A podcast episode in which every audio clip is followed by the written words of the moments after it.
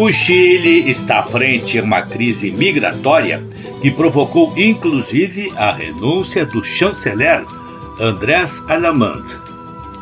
E essa renúncia se deu justamente porque ele viajou à Espanha para assumir a Secretaria-Geral Ibero-Americana, Sergipe, deixando de lado os problemas que está vivendo a região norte do país. A viagem provocou críticas pela sua ausência em meio aos protestos de moradores das cidades de Iquique e Arica contra a grande presença de imigrantes sem documentos, em sua maioria venezuelanos, que atravessam por passagens clandestinas da Bolívia e do Peru, desafiando o escasso controle de fronteira. Alguns manifestantes atacaram acampamentos de imigrantes, a quem acusam pelo aumento da criminalidade nessas áreas. A ONU chegou a classificar os protestos como atos de discriminação e xenofobia. Mas as críticas com relação à ausência do chanceler são profundas. O deputado opositor Jaime Naranjo disse considerar extraordinariamente grave a ausência do ministro das Relações Exteriores para abordar a crise migratória.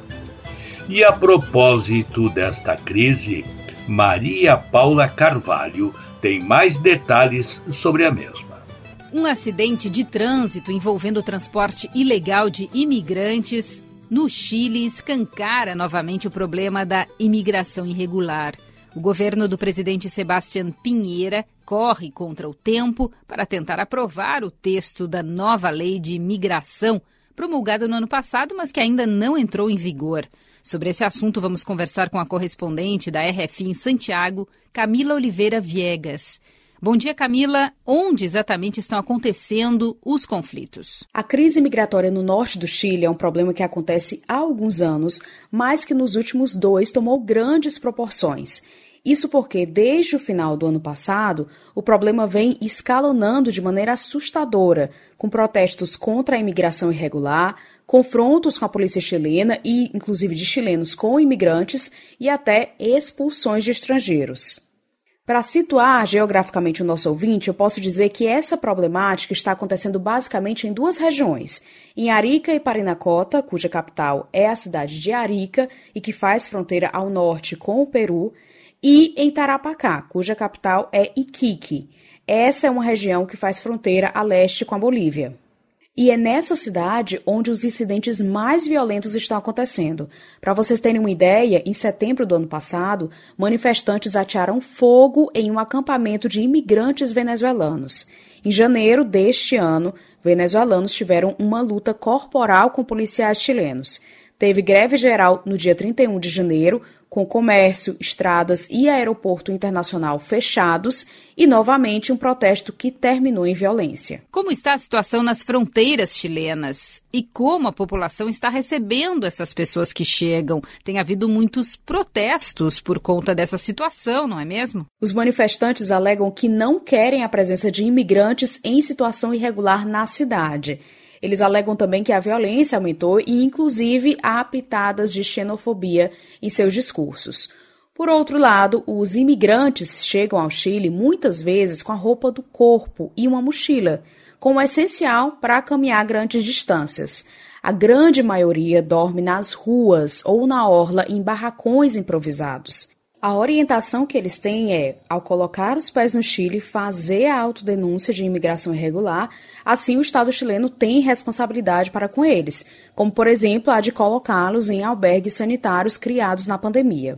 O problema é que isso não é suficiente, porque o contingente de gente que chega todos os dias é muito alto. Segundo os dados da Polícia de Investigações, as fronteiras a norte do país se caracterizam por grande presença de cidadãos venezuelanos que chegam através do Peru e da Bolívia.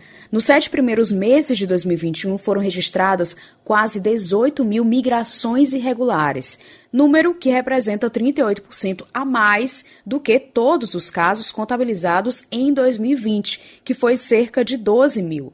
Os cidadãos bolivianos formam o segundo grupo migratório com maior presença oriunda das fronteiras ao norte. A nova lei de imigração foi promulgada? O que ainda falta para ela entrar em vigor? Sim, depois de uma longa tramitação no Congresso chileno, a nova lei de imigrações foi promulgada em abril do ano passado, mas para ela entrar em vigor precisa de um regulamento.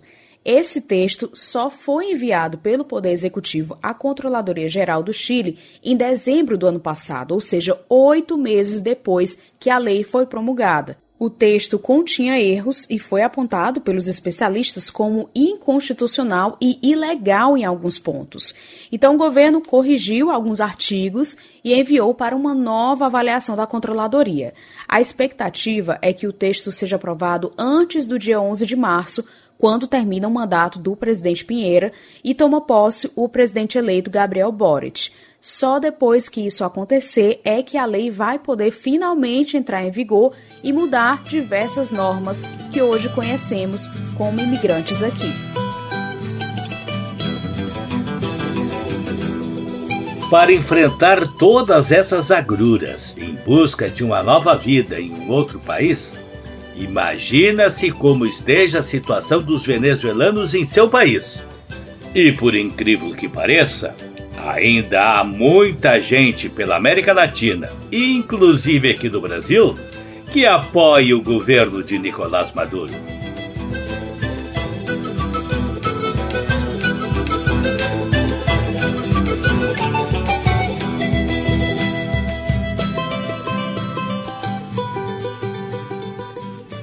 Seguir.